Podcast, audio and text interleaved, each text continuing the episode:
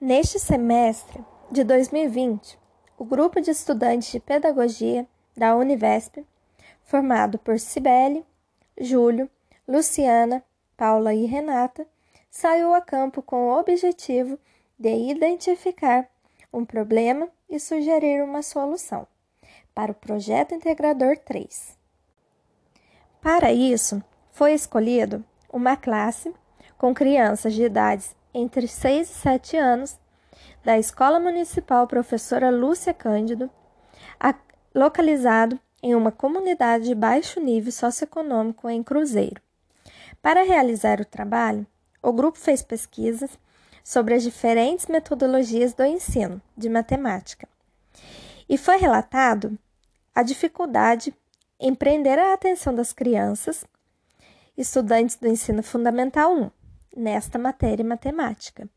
Diante dessa situação, o grupo de trabalho irá apresentar uma aula com o Brincar e Jogar Matemática, que tem como objetivo geral aprender matemática através do jogo de tabuleiro. E o objetivo específico, trabalhar a construção de conhecimento matemático, interagir aluno e criar laço afetivo através da interação e nossa justificativa é a seguinte: estimular construir a aprendizagem dos alunos, sendo assim uma ferramenta a ser experimentada e explorada, e assim otimizar ou brincar para aprender matemática. A utilização da brincadeira é uma atividade natural da criança, que traz benefício e é através do brincar que a criança desperta suas emoções, aprende a lidar com fatos que interligam seu dia a dia e a lidar com o mundo. Recriam, repensam, imitam, experimentam os acontecimentos que lhes deram origem. Segundo Queiroz Martins, afirma que os jogos e brincadeiras a criança age como se fosse maior que a realidade. E isto, inegavelmente, contribui de forma intensa e especial para o seu desenvolvimento. Para Kishimoto, o jogo e a brincadeira interferem diretamente no desenvolvimento da imaginação, da representação simbólica e da cognição dos senti sentimentos, da convivência, da criatividade, do movimento e da autoimagem dos indivíduos. E ainda completa, afirmando nesta linha, que nessa linha de pensamento é brincando que a criança aprende, se desenvolve, desenvolve a motricidade, a mente e a criatividade. A forma de comunicação própria da brincadeira pressupõe um aprendizado com consequências sobre outros aprendizados, pois permite abrir possibilidade de distinção entre diferentes tipos de comunicação, reais, realistas e fantasiosas. Segundo Bethlen, é através de uma brincadeira de criança que pode se compreender como ela vê e constrói o mundo e o que ela gostaria que fosse quais suas preocupações e que problema a estão assediando. Pela brincadeira, a criança expressa o que teria dificuldade em colocar em palavras. Com o trabalho teórico fundamentado, a proposta passa da premissa que a própria criança deva produzir o tabuleiro, com o objetivo de trazer a disciplina de artes como complementação ao trabalho. Ainda, ao produzir seu material, a criança se insere no lúdica e desenvolve a percepção de seu potencial.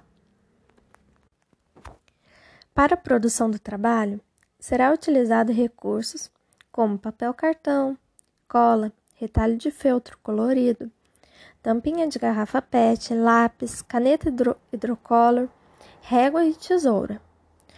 Com o jogo de tabuleiro pronto, com casas numéricas, dados numéricos e com adições de matemática para estimular o aluno a aprender a tabuada, aprender a multiplicação, subtração, divisão, soma, porcentagem, tendo como objetivo raciocinar, memorizar, calcular e resolver problemas.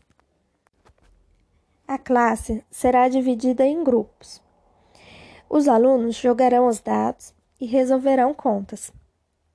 Aqueles que acertaram andarão uma casa no tabuleiro, e a cada acerto seguirá, mas a cada erro permanecerão na casa.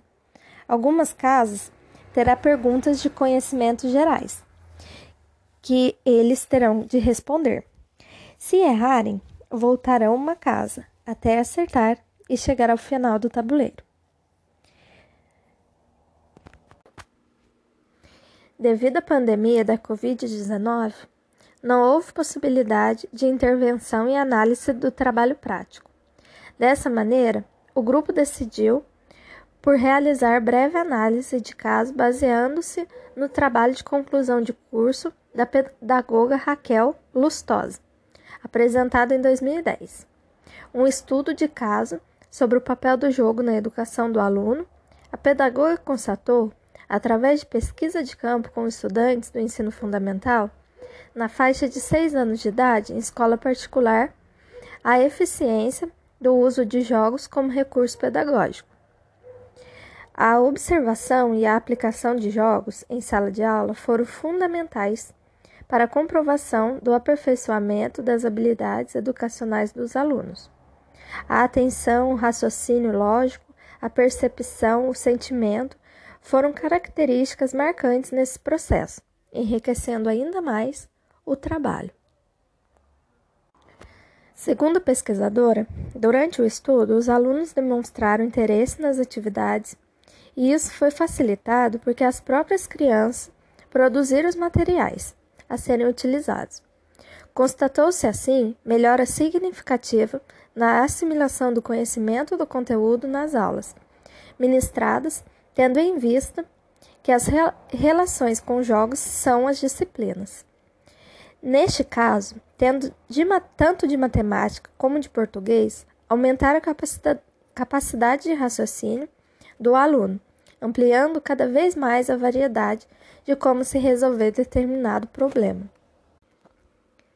Sendo assim, o presente grupo dedicou-se à pesquisa e estudo de inúmeros educadores e filósofos da educação acerca do tema proposto. Neste trabalho, os jogos de tabuleiro para aprendizagem de matemática.